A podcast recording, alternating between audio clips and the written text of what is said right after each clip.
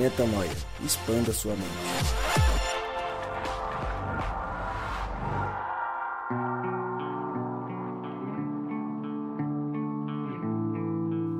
Está no ar mais um podcast Metanoia. Seja muito bem-vindo ao podcast Metanoia número 135, exatamente 135 vezes Metanoia. E você ainda aqui conosco para expandir a mente. Meu nome é Lucas Vilches e estamos juntos nessa caminhada. Lembrando você que toda terça-feira um novo episódio é lançado e você pode acessar todos os nossos conteúdos lá no nosso site portalmetanoia.com.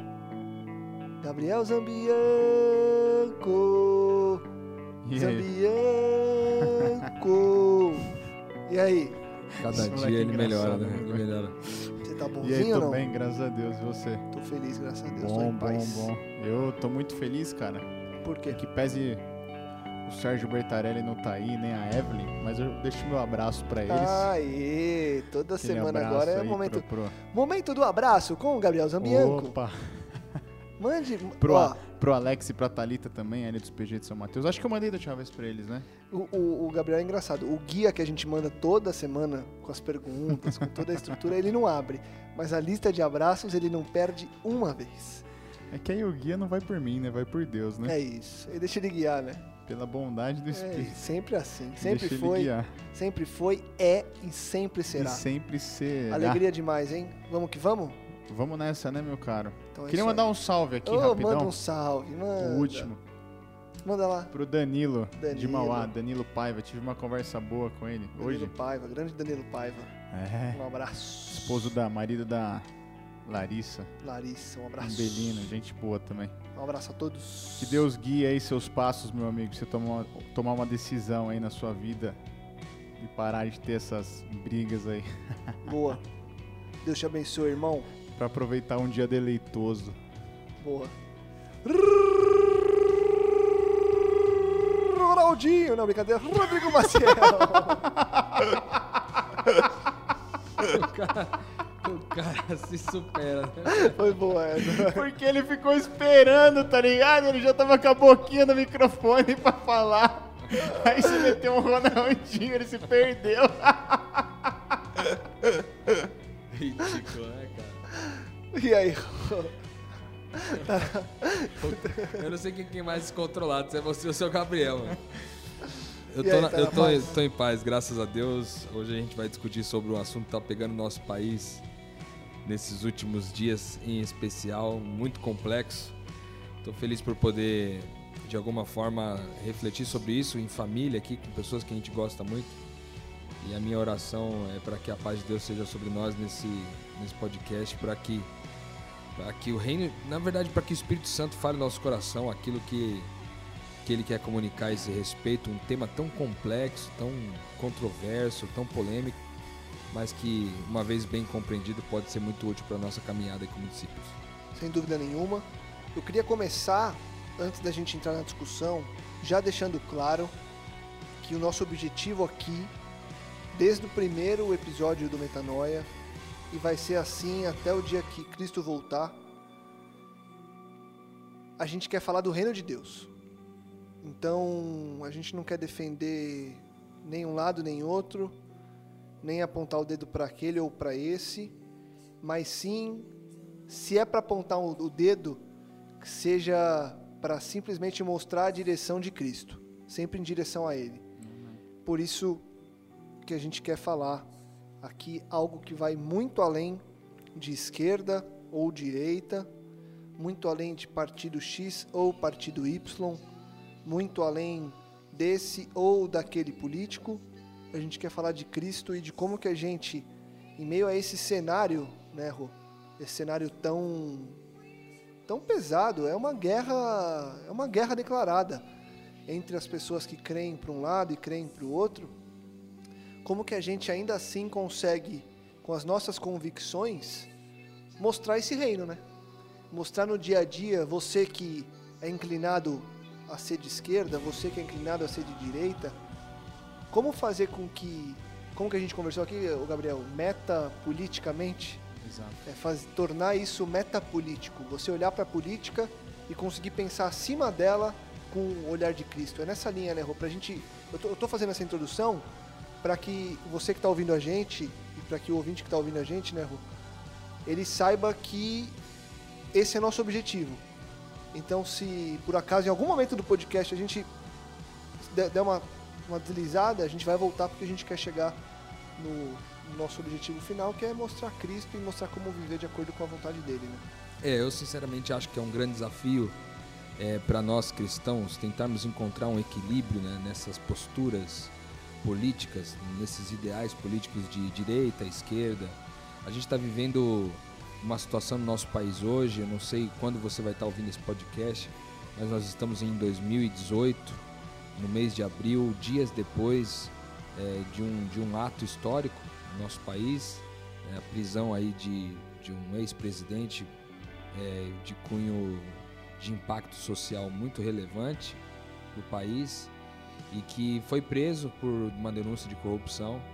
E isso levantou ainda mais forte é, a discussão política, né, de posicionamento de direita e esquerda. Então, a nossa tentativa aqui nesse podcast hoje, eu acho que é de fato tentar encontrar é, o qual, como que como que o discípulo se relaciona nesse contexto político, né? A gente já gravou um podcast aqui alguns, algumas semanas atrás, alguns meses atrás, a respeito da intolerância política, que tinha um foco, um objetivo muito forte em, em nos ajudar a ser mais equilibrados ao lidar com pessoas que pensam politicamente diferente de nós. Mas hoje a proposta é tentar encontrar é, alguma relação, se é, que ele, se é que ela existe, entre Cristo e essas é, posições políticas. Eu acho que esse podcast tende a ser um podcast muito especial em função do assunto estar em alta nesse momento. Eu tenho certeza que a paz de Deus vai estar sobre nós aqui e, e o Espírito Santo vai nos conduzir de uma forma que a gente possa compreender melhor tudo isso aí.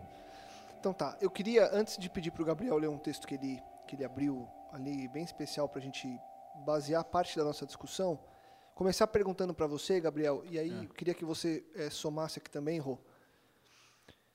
Dentro do que a gente tem visto, dentro do que a gente conhece é, do que é a política, de como são as políticas aplicadas no Brasil. Então é importante a gente deixar claro que estamos falando do cenário Brasil, porque mundo afora a política difere e muito.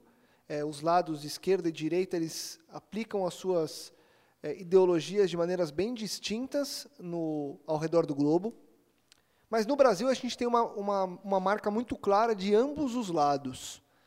E a gente também conhece, e talvez, na verdade, a nossa especialidade, a gente esteja fazendo um mestrado eterno de teologia, apesar do Rô ter feito um mestrado agora, eu acho que a gente faz um mestrado na vida, né?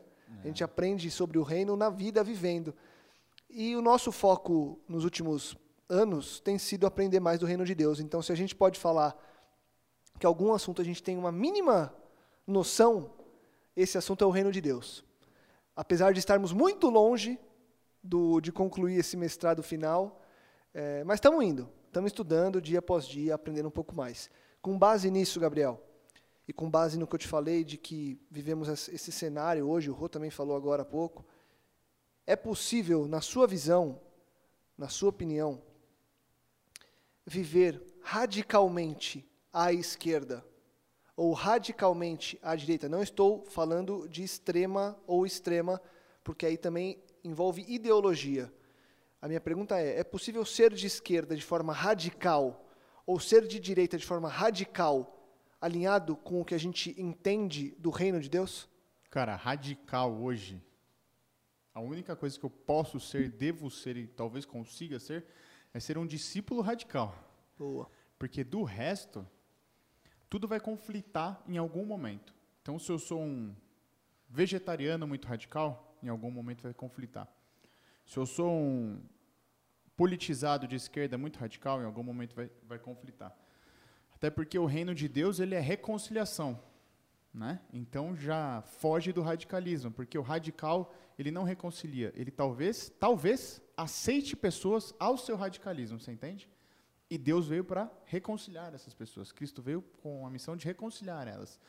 Então, quando a gente fala de radical, todo pensamento radical ele deve ser ponderado. Você tem que equilibrar ele. Agora, quem vive o reino de Deus, no mundo, o religioso radical também é mal visto. No nosso reino, como é visto o discípulo radical? Ou qual que é a diferença? Acho que a gente vai abrir um parênteses aqui que eu acho que é importante. Qual que é a diferença? E aí eu vou fazer a pergunta para você, Gabriel, mas eu queria que você respondesse isso aqui também, Rô. Entre o discípulo radical e o religioso radical que tanto é odiado aí popularmente. Eu acho que o cristão radical é aquele que usa a orientação bíblica para pautar o comportamento de si mesmo, embora é, repouse sobre ele bastante hipocrisia, mas também é, para pautar o comportamento do outro. Em geral, não é muito diferente das, das posturas de extrema ou de radical direita e radical esquerda, porque da mesma forma que a, a radical direita ou radical esquerda quer colocar controles né, sobre o outro sempre, seja um controle a favor da questão social ou a, a favor do Estado, para o Estado ser mais magnânimo ou menos magnânimo, etc. Da mesma forma, o cristão, muitas vezes, esse cristão radical, eu diria talvez o, o crente radical, né, o religioso radical, ele às vezes vai nesse, nessa. Ele utiliza a, o, o, texto sagrado para, de alguma forma, tentar justificar é, suas ideias a respeito do comportamento das pessoas. Então. É, é, é, é uma postura parecida com aquele vilão do livro de Eli, né? Para quem não assistiu o filme, é, assista ou ouça nosso podcast. Né? Aquele cara ele tem muito isso, de dominar a palavra de Deus para se impor sobre os outros, né? nessa linha. Né? Para se impor e talvez para controlar a vida das outras pessoas. Né? Porque como o texto tem bastante poder, enfim, a Bíblia é o livro mais vendido do mundo há séculos. Desde que a Bíblia foi escrita, ela é sempre a mais vendida todos os anos. Então há algum poder nesse livro, certo? Há reconhecidamente algum poder nesse livro. Então as pessoas podem usar, como naturalmente podem fazer qualquer coisa. Você pode comprar um carro e usar ele para o bem ou para o mal. Você pode comprar uma roupa, usar ela para o bem e para o mal, e assim por diante. Da mesma forma acontece com aquele que pressupõe ser, aquele que se autodeclara ser cristão, mas que no seu radicalismo é, religioso acaba muitas vezes confundindo. Quando a gente fala de discípulo radical, de discípulo radical, aí nós estamos falando sobre outra coisa. Porque primeiro, discípulo é aquele que é aprendiz de Jesus, né? Que é aquele que é um, é um imitador de Jesus. O Rob Bell vai falar que o discípulo é aquele que, é, numa, numa expressão conhecida da época, era aquele que sujava as suas vestes com o pó do mestre que ia adiante.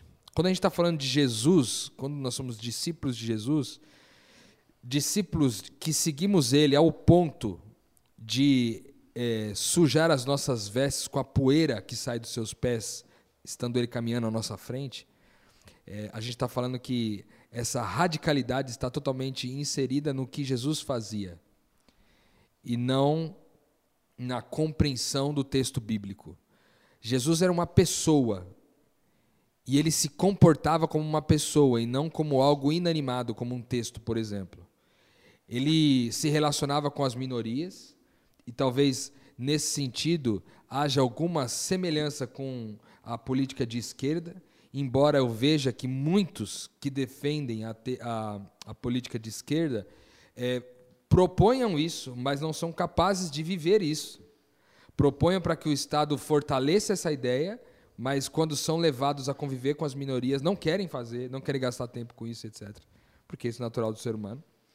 E, ao mesmo tempo, você vê Jesus também lidando né, com aqueles é, que também são, que seriam teoricamente os donos do capital ali, os, os, os mestres do capital, também lidando com eles com o mesmo amor que ele dava com os pobres e os, e os mais desfavorecidos.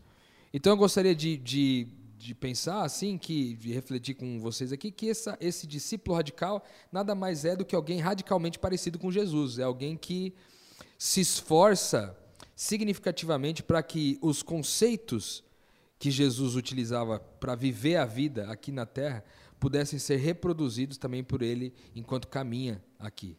Então, a diferença preponderante entre um discípulo radical e um crente, vamos dizer assim, religioso radical, está no fato de que o religioso radical espelha-se no texto sagrado e seleciona os melhores textos para favorecer as suas compreensões políticas ou econômicas.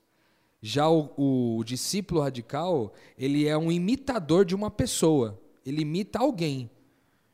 E esse alguém é a referência máxima para ele de quem Deus é e a referência máxima para ele de, é, de quem ele mesmo é em Deus. Então ele reproduz, ele imita Jesus, porque ele tem convicção de que quem Jesus é é também quem ele é.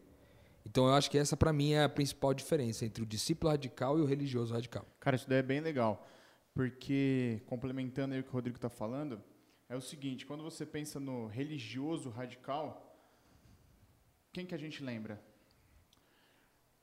Eu penso em Satanás lá no, no Éden. Por quê?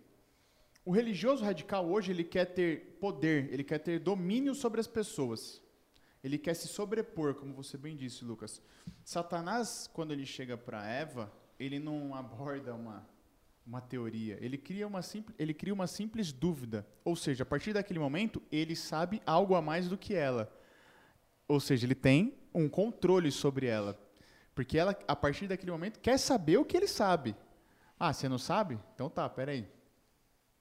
E no mesmo sentido, aliás, no sentido oposto, na realidade, vem, a gente vê o discípulo radical, que é o cara, como o Rodrigo disse, que quando ele, ele se espelha em um Deus que esvaziou-se de si, entendeu?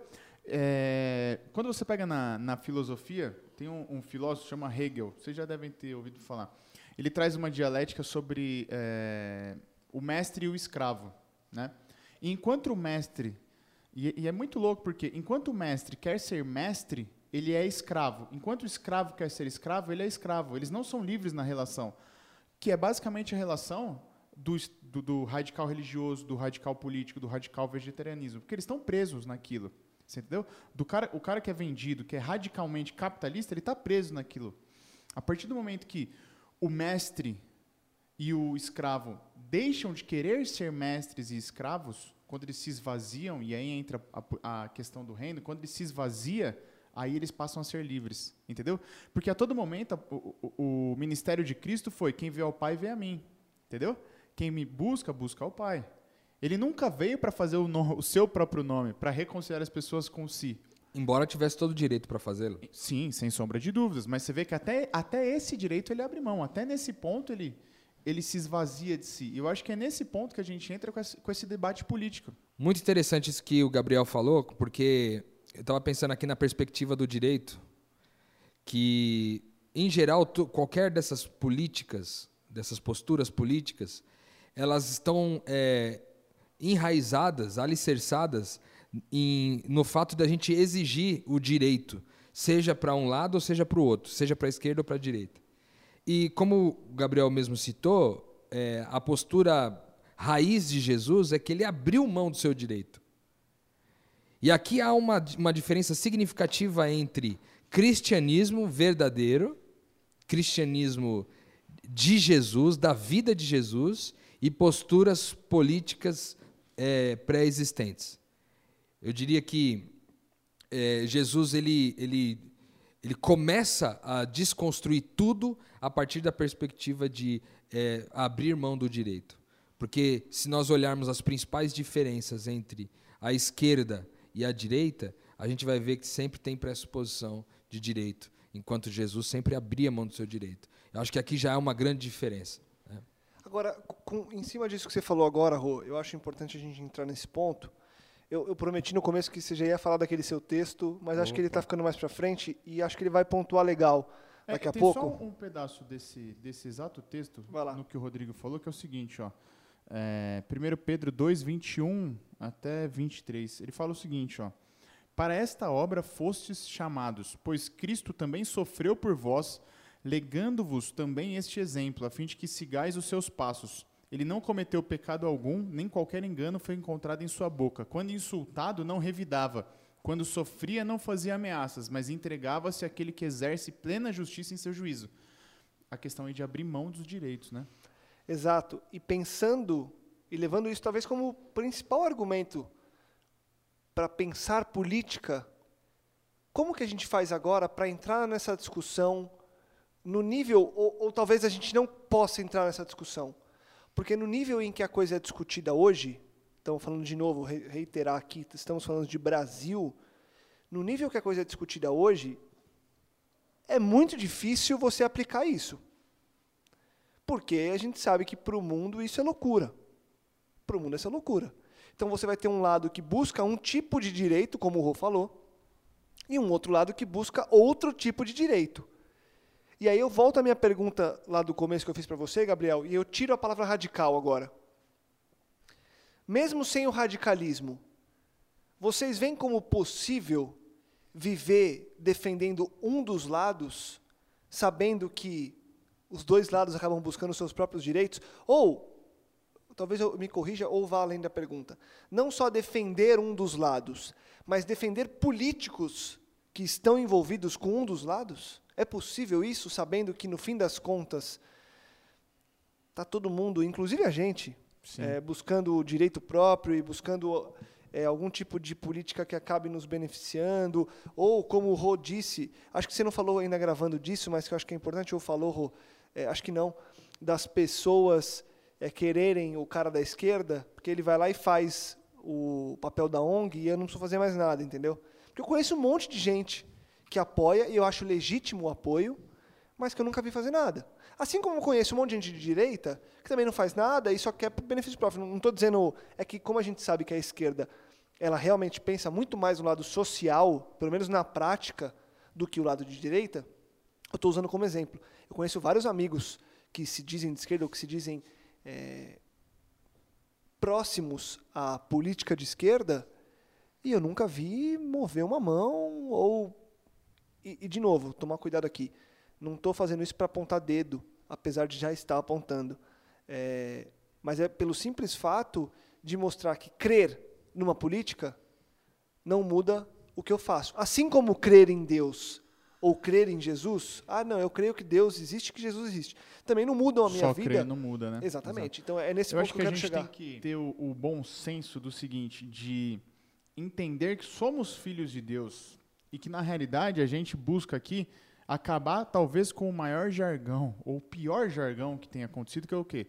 Futebol, política e religião não se discute. E não se discute não porque é difícil, mas porque isso tornou-se tão pesado.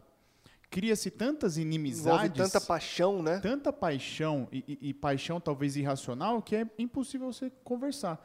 É, eu achei a, a sua pergunta muito pertinente, Lucas, porque do meu ponto de vista, mesmo tirando a questão de, é, do radical esquerda, radical direita, ainda assim eu tenho que buscar, eu diria, não, não ser é, é, é, alienado ao assunto, mas sempre buscar o equilíbrio. E qual que é o equilíbrio, cara? O equilíbrio é, frente ao, ao pensamento de esquerda social, eu vou buscar um equilíbrio porque também há algumas razões no, na política de direita algo que a gente falou aqui é o seguinte: ambas e todas as políticas, assim como todas as ideias e os ideais humanos, eles são um mero reflexo, uma mera, um, um, um, vislumbre daquilo que é o reino de Deus, daquilo que é a ideia de Deus. Porque quando eu amo minha esposa, eu estou tendo um vislumbre do amor de Deus por mim. Quando eu amo minha filha, é só um pedacinho do que seria o amor. Da mesma forma, o político. Ele deveria ter em mente, né? Eu, como, como uh, cristão cidadão, eu deveria buscar políticas que vislumbrem o reino de Deus, entendeu? Então eu me posiciono não alienado, mas buscando equilíbrio, né? Buscando viabilizar uma conversa. Porque a gente já disse aqui, o reino de Deus se sobressai a toda essa discussão política. O reino de Deus é, ele será. O reino de Deus traz per perspectivas que nenhuma dessas políticas, nenhuma política é de esquerda, extrema esquerda, radicalismo traz, que é o quê? que é a reconciliação, que é o perfeito ideal, que é reconciliar pessoas com pessoas, pessoas com o mundo, pessoas com Deus. É entender que tudo isso que acontece faz parte de uma agenda maior de Cristo. A gente costuma falar que é uma agenda maior de Satanás, pelo lado ruim, por aquilo que acontece de negativo. Mas tudo está sob o controle de Deus certo? Todos estamos sob a misericórdia de Deus, todos, todos vivemos sobre a misericórdia dele e carecemos do seu amor. Então a gente está posicionado exatamente assim. Todos, todos nós estamos posicionados. Então eu entendo que a gente não deve, como filho de Deus, é, entrar numa discussão para defender partido político ou defender um político em específico. Eu posso defender as ideias de um político porque se assemelham às ideias do reino de Deus. Eu posso defender, sim, um partido enquanto ele esteja levando as ideias do reino de Deus. Hoje em dia é um pouco complicado, né? Talvez seja difícil a gente é, é, é, definir, porque como a gente já disse, inclusive no podcast O Livro de Eli, a política funciona da mesma forma. A política nada mais é do que uma movimentação da massa pelos interesses de alguns poucos. A gente vê países que são supostamente sociais, como Cuba, e que a população tá tá a ver navios, entendeu? Tá ali precária, né? Aí a gente também vê países que são capitalismo forte, como é Estados Unidos, e que também tem seus diversos e inúmeros problemas, né? E, e, aí a gente vai mostrando, né? Eu acho que talvez isso seja o importante. E eu sei que esse papo que a gente está tendo, e eu vou ser muito sincero aqui, para quem pensa de um lado ou de outro, vai achar que a gente está falando um monte de groselha. Porque eu conheço pessoas é, que defendem muito a esquerda e conheço pessoas com, que defendem muito a direita, e ambos os lados não consideram absolutamente nada do lado oposto. Acham completamente absurdo e acham que as ideias do lado que se defende são incríveis. Então, se você é de um dos lados muito radical, ou nos ouça com a possibilidade de talvez nós estarmos conversando e fazer algum sentido, ou esse podcast não é exatamente para você, apesar da gente crer que Deus inspira as pessoas, nos inspira apesar de nós, para que as pessoas que Ele quer tocar também sejam tocadas. Ou vai ter com Cristo até você ser pobre de espírito, como ele fala ali no Sermão do Monte, para você entender. Para desarmar o orgulho. Que a gente não está aqui para te convencer de nada, não. na realidade. Quer e, que você expanda a sua mente. E, e vamos ser sinceros, 2.0 é, agora. A gente aqui conversando, a gente também está aprendendo Sim. e desenvolvendo as nossas ideias, porque até poucos minutos antes da gente gravar, a gente estava discutindo qual que seria a melhor linha a se seguir. Para cá, a gente está duas semanas querendo gravar esse podcast, e aí foi culminada a gente gravar Exatamente. agora, porque aconteceu tanta coisa, e a última foi a prisão do ex-presidente, que a gente falou, a gente precisa falar disso, porque as redes sociais estão bombando. As pessoas estão se colocando à prova nas redes sociais, compartilhando esse e aquele assunto. Então, é importante a gente mostrar que a gente está antenado nisso e que tem uma discussão para ser feita muito além do que simplesmente se você é coxinha ou se você é petralha. É, e, e essa colocação que você fez é bem interessante, Lucas, porque o que a gente está querendo propor aqui é talvez é, não traçar um equilíbrio entre direita e esquerda ou um apoio para cada um dos lados é, usando Cristo como referência. Muito pelo contrário, Cristo sendo a referência, a gente está falando de um outro modelo. Algo além. Além. Que foi o que a gente falou com o metapolítico, né? É metapolítico. Então, Exato. é a proposta de, primeiro, a gente falou aqui sobre abrir, abrir mão do direito, que não está incluso em nenhuma das posturas políticas que nós citamos aqui.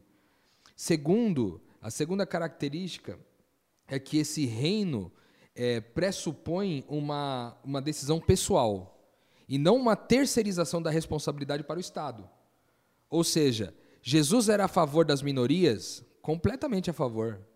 Ele veio por elas, ele veio para os que, que estavam doentes. Ele se encontrava com as prostitutas, ele se encontrava com é, os publicanos, que na época eram os políticos, que hoje nós poderíamos talvez colocar esses, esses publicanos como políticos corruptos.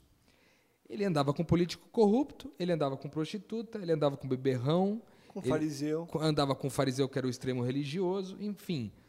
É, ele andava sim com as minorias, mas ele andava e não terceirizava essa caminhada para um órgão, um sistema, entendeu? E aí, eu só queria complementar, e se eu tiver é, equivocado, você me corrige aqui mas eu acho que ele, ele não andava com as minorias, ele andava com todos, né? Inclusive as minorias. Ele andava, ele andava com todos, inclusive as minorias, mas eu diria que é, a preocupação dele principal era com as minorias. Com certeza. Era com as minorias. Então, há sim uma semelhança aqui com o lado esquerdo, mas há também, por exemplo, é, quando a gente olha para o é, pro, pro, pro outro lado, o lado da esquerda, quando. Uh, a, a, lá da direita, perdão, quando a proposta é, por exemplo, nortear toda uma sociedade a partir do mercado, isso também é completamente oposto à vontade de Deus.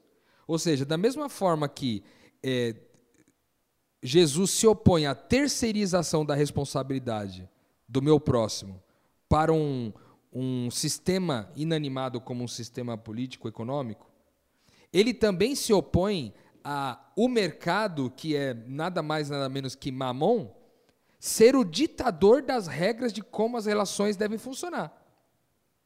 Então você percebe que é desconstruído significativamente, mais uma vez, além do ponto inicial que nós falamos aqui de abrir mão do direito, é desconstruído também essa questão da terceirização da responsabilidade. É desconstruída a questão de nortear as relações humanas a partir é, de um mercado, o que pressupõe inclusive idolatria, porque a palavra de Deus diz quando está falando sobre o dinheiro, sobre o mercado e sobre Deus que é impossível seguir a dois senhores, porque fatalmente você vai agradar um e desagradar o outro. Ou seja, eu vejo significativamente uma diferença entre a proposta de Cristo de como reger a vida e todas as posições políticas. Aí vem para nós uma crise, naturalmente, porque no mundo em que estamos inseridos, a gente tem, teria duas alternativas. A primeira é, do ponto de vista político, me posiciono para algum dos lados. A segunda possibilidade seria me posiciono é, não a favor de um partido, mas a favor de uma pessoa. Essa seria uma segunda possibilidade, porque daí eu sou a favor das ideias dessa pessoa. E uma terceira possibilidade seria, ser, seria você ser omisso em relação a esse processo todo, ou talvez nem omisso seja a palavra certa, mas talvez neutro, e de não querer, é, de querer naturalmente se abster de, de se envolver nesse processo todo. Eu diria que para o discípulo radical tem uma outra possibilidade aí, que na verdade é, é, é propor um protesto em relação à sociedade, não a partir de ideologias e posicionamentos, de alguém, ou de um partido, ou enfim, o que for, mas propor uma crítica a partir do meu comportamento em relação às injustiças sociais e às demais coisas. Principalmente as injustiças sociais e ao, ao meu posicionamento em relação à economia. Né? Como que eu vejo a economia. Porque enquanto de um lado a gente vê que a economia deveria ser repartida para que todo mundo tivesse as mesmas coisas, e do outro, para que fosse privilegiado aqueles que são melhores, é, ou melhor capacitados, ou melhor abastados, ou com ou melhor informados, ou melhor educados, seja qual for o que eles acham, talvez que sejam, né, nessa, nessa possibilidade, eu diria que essa terceira é, frente acaba sendo muito mais útil para a humanidade, que é eu me posiciono como um ato de, de protesto, eu me, me posiciono fazendo algo a favor das minorias na minha vida pessoal, eu me envolvo com isso, e ao mesmo tempo, do outro lado, quando eu falo de economia, eu também pressuponho que, como Jesus esperava que eu fizesse, ou espera que eu faça, é, eu esteja disposto a repartir é, o quanto eu tenho, independente do quanto tenho, se rico ou se pobre, estou sempre disposto a repartir. Então eu acho que ela transcende, mais uma vez, as possibilidades aí de posicionamento é, em relação à política hoje em dia. É, a gente entende aqui que o, o, objetivo de Satanás é a balbúrdia, né, cara? Satanás quer exatamente isso daqui, a discussão, é, é que você não pense, é, é tudo isso. É, Vou citar aí outro filósofo, é Hobbes. Thomas Hobbes ele fala o seguinte, para você ver como, como é, né? Ele fala que o homem é o lobo do próprio homem, ou seja, se você tiver uma sociedade na qual não há governantes, na qual não há posições políticas e, e objetivos políticos que refletem a vontade de uma sociedade, o homem ia acabar com ele mesmo. Por quê? Porque a gente fala de um ser humano que é, é, é ainda é pecador, né? A gente fala aqui de uma consciência de um filho de Deus que não quer mais pecar, mas que ainda é pecador, que ainda convive com esse traço de, de um ser humano caído. E a gente tem que buscar, como o Rodrigo está dizendo aqui, não ser alienado, mas buscar essa outra ótica, essa perspectiva. Eu vou ler o versículo que o Lucas comentou no começo, que é 1 Pedro 2, 13 a 17. Eu vou ler, ler na versão a mensagem, que é mais sucinta, é menor e é mais digerível, diria eu. É, fala assim: Deixem o Senhor orgulhoso de vocês, sendo bons cidadãos. Respeitem as autoridades, qualquer que seja o nível delas. Elas são emissárias de Deus, responsáveis por manter a ordem. É vontade de Deus que, ao fazer o bem, vocês possam curar a ignorância dos tolos que o consideram um perigo para a sociedade. Usem da sua liberdade para servir a Deus, não para quebrar as regras. Tratem com dignidade, amem sua família espiritual, temam a Deus, respeitem o governo.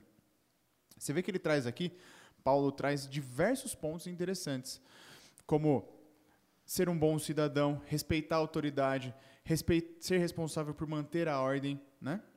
Aí é, é, ele fala o seguinte: que, ela, que essas autoridades são emissárias de Deus. E ainda que você não acredite nisso, é como a gente citou aqui, tudo isso faz parte de uma agenda maior. Uma agenda maior que é a volta de Cristo. A gente não está mais falando aqui de um Deus que, como no Velho Testamento fez, preparou e até acabou com, com por exemplo, Sodoma, para que o mundo para que o mundo pudesse aguardar a chegada de Cristo. Cristo já veio, mas Cristo ainda não voltou de novo. A gente acredita nessa volta de Cristo. Então, por pior que esteja a situação, tenha fé de que está do exato jeito que Deus planejou. Nada foge ao seu controle, entendeu? Então não busque criar dissenso, criar discussões que não têm fim, quando na realidade você deveria estar fazendo o papel de reconciliador delas. Reconciliador, como um bom cidadão, como um bom pai, como um bom vizinho, entendeu? No, no, no fim das contas, é, Gabriel errou. O erro nosso dentre os vários que a gente comete por ser quem somos e nos deixar levar pelo que o mundo pede que, que seja feito, o nosso erro é parar de pensar que a coisa não acaba aqui, né?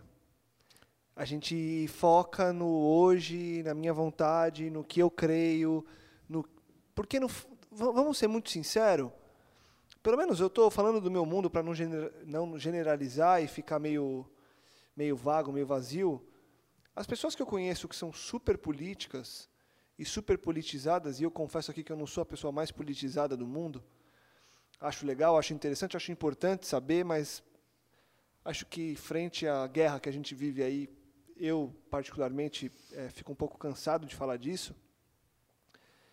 Mas as pessoas, elas estão muito preocupadas em viver uma sociedade que seja mais agradável para elas. Não tem simplesmente uma coisa de, poxa, porque as pessoas até pensam, ah, que o outro tem que viver bem, que aquele ou que esse, mas a maioria, e é fácil a gente descobrir isso, a maioria quer viver em uma sociedade que ela esteja bem. Que seja beneficiada, né? Exatamente. Então a gente sabe que no fim das contas essa discussão toda é em prol do meu bem.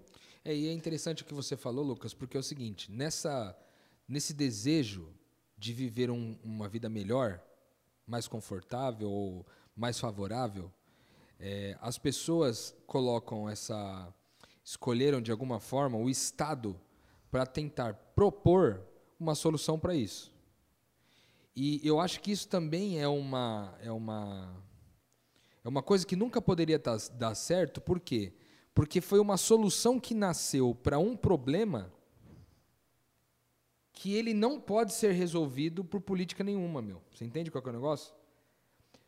A, a necessidade, a necessidade de viver, de viver de maneira favorável, é, uma vez que eu consiga alcançar esse ideal, ele não vai me tornar uma pessoa mais feliz, entende? Sim. Não é porque a minha, viva, minha vida é mais favorável. Um exemplo claro disso, por exemplo, é o Japão, por exemplo. O Japão país que muitos diriam um país ótimo. Toda a estrutura é, é disponibilizada para o povo. Se você não pega o Japão, você pega, por exemplo, o Canadá. Tenho amigos que moram no Canadá, pessoas que escutam a gente aqui. Cara, tem a situação do é, a, a, proposta política do Canadá para, aparenta ser muito boa. Assim, as pessoas têm acesso à saúde, à educação, os estrangeiros são bem recebidos, os, as minorias, boa parte delas são bem tratadas e bem é, recebidas e bem amparadas. E, cara, tem gente se matando o tempo inteiro por, com, com depressão, com pânico, com um monte de outras coisas. O tempo inteiro se matando porque o, o problema não é 100% resolvido. Você entende qual que é o lance? Sim. Então, uma boa política de governo, ou a melhor política de governo, Nunca nunca, vai vai, ser ser suficiente. suficiente, entendeu? E isso por quê? Porque o mal é, que está inserido onde a gente não consegue encontrar esse conforto, essa tranquilidade, ele está dentro de nós, não fora. Eu acho que a maior, a, a maior desgraça da gente com a questão da política, na minha opinião, é porque a gente tenta encontrar um problema, uma solução um- externa para um problema que é interno, entendeu? Não, e outro ponto, a maior desgraça da política é querer manter um mundo que está fadado a acabar. Certo? Pois é. Porque o objetivo da política Melhorar é, esse mundo. é melhorar e- esse mundo e descartar o mundo vindouro de Cristo que a gente acredita, E- entendeu? e aí- Realmente, não tem que a gente não tenha que melhorar esse mundo, né? Sim, mas, Porque faz parte de ser mas não sal. para que ele seja eterno, né? Mas, exatamente, mas pressupondo que ele é passageiro. Né? Exato. Isso, é, essa consciência de melhorar o mundo agora, que é essa consciência do reino aqui e agora, né? ela, ela faz parte da vida do cristão. A gente empenha a nossa vida em, em tornar é, a vida das pessoas é, uma vida de mais paz e alegria. Né? Por isso que vivemos uma vida de justiça, para produzir paz e alegria. Mas a gente tem a consciência de que o problema só poderá ser 100% resolvido com a volta de Jesus e a aniquilação completa de todo o mal e todo o pecado, de forma que a gente possa viver sem morte, sem dor, sem choro, sem lágrimas. E aí eu acho que tem um ponto muito importante. O Gabriel falou agora há pouco e a gente fala disso de forma recorrente aqui, que é sobre as agendas. Que a agenda de Deus é sempre a maior agenda e a gente tem que acreditar que ela está no seu tempo e à sua forma. Mas a gente tem que lembrar que tem uma agenda do inimigo aí e que ele usa uma série de temas e discussões para tirar o nosso foco. E olha, vou ser muito sincero, se você deu play nesse episódio para ter mais argumentos para discutir aí na rua com quem não pensa como você, desliga agora, ainda faltam uns minutinhos, desliga agora porque não, não é esse o ponto. Porque na verdade, o que a gente está propondo aqui é que a gente não use isso como argumento para lado ou outro. Na verdade, é para você entender que essa discussão que o mundo quer discutir não é a discussão que a gente tem que entrar. E porque ela já foi superada há muitos anos. Exato. Com em Cristo na é cruz, isso, né, meu? É isso. É, e, e acho que é isso que a gente perde nas discussões, porque no fim das contas, por sermos quem somos, o que a gente quer é fazer o nosso orgulho vencer o orgulho do outro. É por vaidade. Já diria o maior filósofo, entre aspas, de todos os tempos, Salomão, tudo é vaidade. É vaidade. É vaidade, porque eu quero que a, a esquerda que eu defendo vença, porque eu acredito e eu quero que o meu time ganhe. Eu quero que a direita que eu defenda vença, porque eu quero que meu time ganhe. Então, se eu sento contigo para conversar, eu não quero ouvir o seu argumento para falar, poxa, é verdade, eu vou mudar. Não, as pessoas estão dispostas cada vez menos a mudar de opinião e cada vez mais a fazer com que o orgulho delas se imponha sobre as outras pessoas. E quando você olha para Cristo e para o que Cristo veio deixar para gente, ele nunca falou sobre isso. A gente já falou hoje. É para você se esvaziar de você mesmo. Então, volto a falar. Nas discussões políticas do mundo, na minha opinião, opinião do Lucas, o cristão ou aquele que busca viver na prática a vida de Cristo, ele não tem parte. Porque não tem como você chegar lá e falar, não, mas isso aí que você está falando, porque esse ponto do seu. Então, assim, querer fazer um, um liquidificador de ideias. Não, dá um pouco do seu aqui, Gabriel, dá um pouco do seu aqui, Rodrigo, vamos ficar todo mundo em paz e viver bem? As pessoas não querem isso. As pessoas querem, na verdade, quebrar o liquidificador e fazer com que o, o, a porção dela seja superior à porção do outro. Então, de novo, o que Cristo veio fazer foi colocar por terra, colocar por terra tudo que a gente chama de política de hoje. E que você ouça esse podcast da mesma forma como Cristo era inteligente à época dele. Por quê? Que você escute tudo isso que a gente disse aqui e tenha base, tenha argumentos para mostrar Cristo em toda e qualquer conversa, entendeu? É isso. Porque Cristo sabia de lei, Cristo sabia de política, Cristo sabia de costume, mas ele estava sempre reconciliando pessoas. Então o que a gente não pode ser são cris- cristãos que não entendem de nada. Né? A gente tem que entender todas as esferas da vida para em todas elas conseguir apresentar Cristo, conseguir reconciliar pessoas. E naturalmente propor talvez uma discussão e uma reflexão não a partir de bons argumentos e palavras, mas a partir de uma boa atitude. Entendeu? com Do que nós estamos falando aqui? A gente está falando de que um problema que é o mais talvez em alta do momento no nosso país, ser um problema que do ponto de vista cristão ele já foi resolvido, porque ele não foi resolvido do lado de fora, mas foi resolvido lá de dentro. É, e isso faz com que a gente milite sim pela justiça, mas uma justiça que ela, é, ela passa através de mim. E não uma justiça que eu terceirizo para alguém fazer. Entendeu? Ela pressupõe uma vida melhor, não para uma economia que é resolvida de fora para dentro na minha vida, mas uma economia que é resolvida de dentro para fora. Exato. Ou seja, a, a solução, vamos dizer, para o problema político do nosso país é curar, é a cura do nosso coração. Porque quando o meu coração está curado, o meu olhar para a sociedade é diferente. Eu não quero é, somente é, terceirizar a responsabilidade sobre o, o outro, mas eu quero me envolver nessa causa. Vou resolver o problema do mundo? Todo? Não, não vou resolver, mas eu posso resolver o problema do mundo de alguém. Isso eu posso resolver. Então acho que essa é uma proposta. Talvez você que esteja ouvindo a gente aí pense assim, ah, mas isso é uma, é uma, é uma talvez uma proposta rasa, porque existem volumes envolvidos aí. Existem milhões de pessoas, que nós estamos falando, milhões de pessoas em situações de desfavorecimento e do outro lado milhões de reais sendo distribuídos de maneira desequilibrada. Então, talvez pensando nas grandes quantidades, a gente pense que a solução talvez esteja numa arbit- arbitrariedade para um lado ou para o outro. Quando na verdade o que eu creio que é, é a solução para nós nesse momento não é a arbitrariedade de um governo ou de uma ou de um povo, mas a arbitrariedade de um rei, o nosso rei, o Senhor Jesus, que ele é nosso rei, mas é também alguém que a gente pode chamar de papai. É o nosso Deus, mas é também o nosso pai. Um pai que nos deixou uma referência segura de identidade, que é Cristo, o seu primeiro filho, o seu filho primogênito, o nosso irmão mais velho. É sim a nossa referência de como viver nesse mundo, para que a gente possa superar essas, essas diferenças políticas, não de uma solução de fora para dentro, mas uma solução de dentro para fora. Boa.